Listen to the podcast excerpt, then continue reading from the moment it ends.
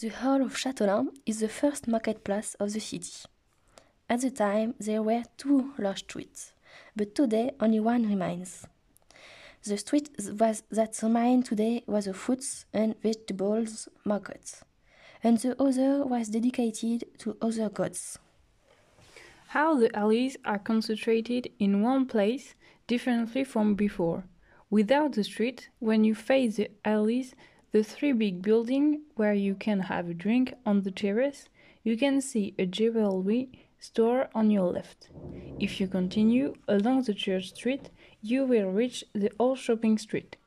Then, on your right, is now a tourist, and at the end of the street, in the corner, a tobacco press.